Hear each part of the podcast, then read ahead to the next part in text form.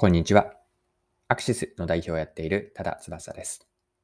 今回は商品名について見ていきます。この内容からわかることなんですが、面白いと思った商品名の事例4つあって、それを取り上げます。そこから4つの事例に学ぶ商品名での差別化、ネーミングでの独自化という観点から、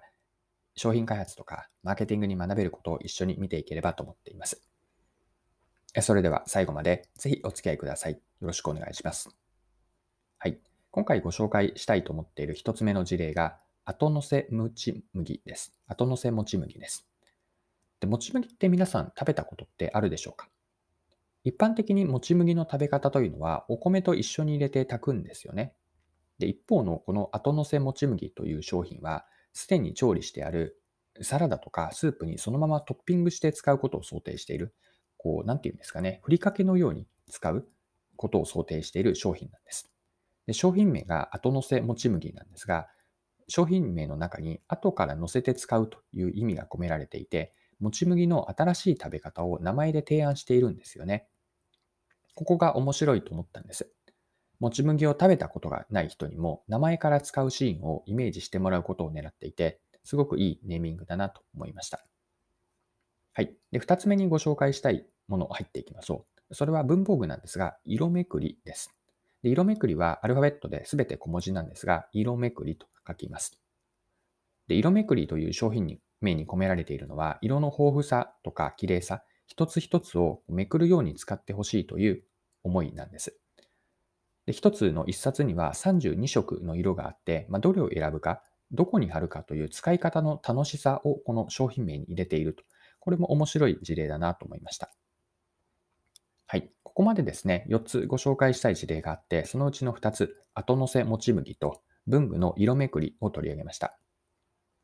この2つの商品名の共通点には、使い方を直接ネーミングで表現するというものがありました。では次にですね、3つ目にご紹介したいのが、商品名を動詞、あの文法の動詞ですね、名詞とか動詞の、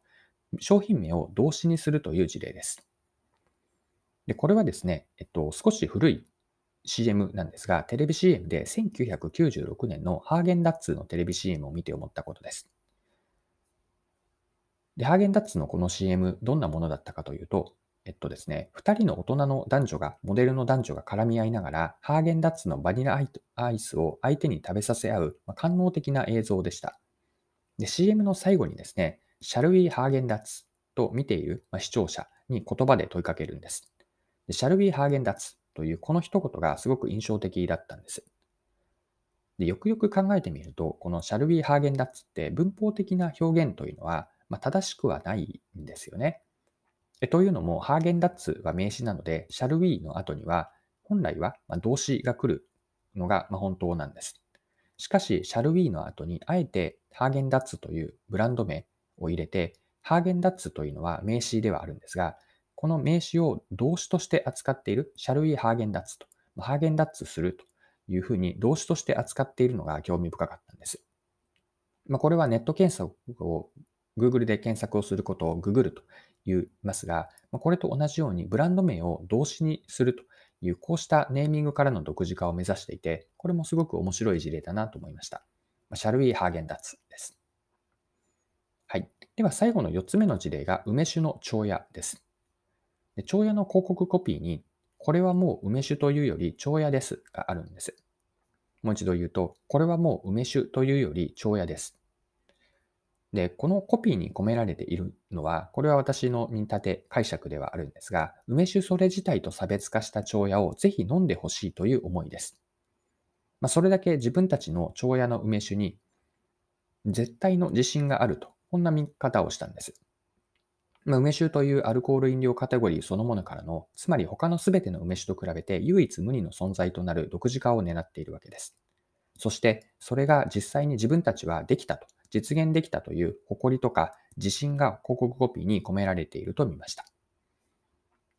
はい。では、今回のこの事例を見て、最後にですね、今回のまとめとして4つの商品名の事例から学べることを整理しておきましょう。で学びを一言で結論を言えば、名は体を表すなんですよね。名は体を表すです。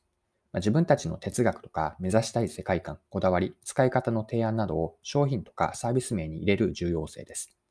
まあ、これらを情報としてパッケージとかウェブページに説明することも大事ではあるんですが、名前に一言で魂を込めるようなこと、こうしたネーミングって大事だなと思ったんですね。で自社の商品とかサービスの名前の由来は何か、新商品の名前を付けるときにどんな思いを込めるか、そして名前をどう伝えていくか、こうしたことって商品開発とかマーケティングで大切にしたいことだと思って、それをこの4つの事例から学びとして思ったことです。はい。今回も貴重なお時間を使って最後までお付き合いいただきありがとうございました。これからも配信は続けていくので、次回の配信でまたお会いしましょう。それでは今日も素敵な一日にしていきましょう。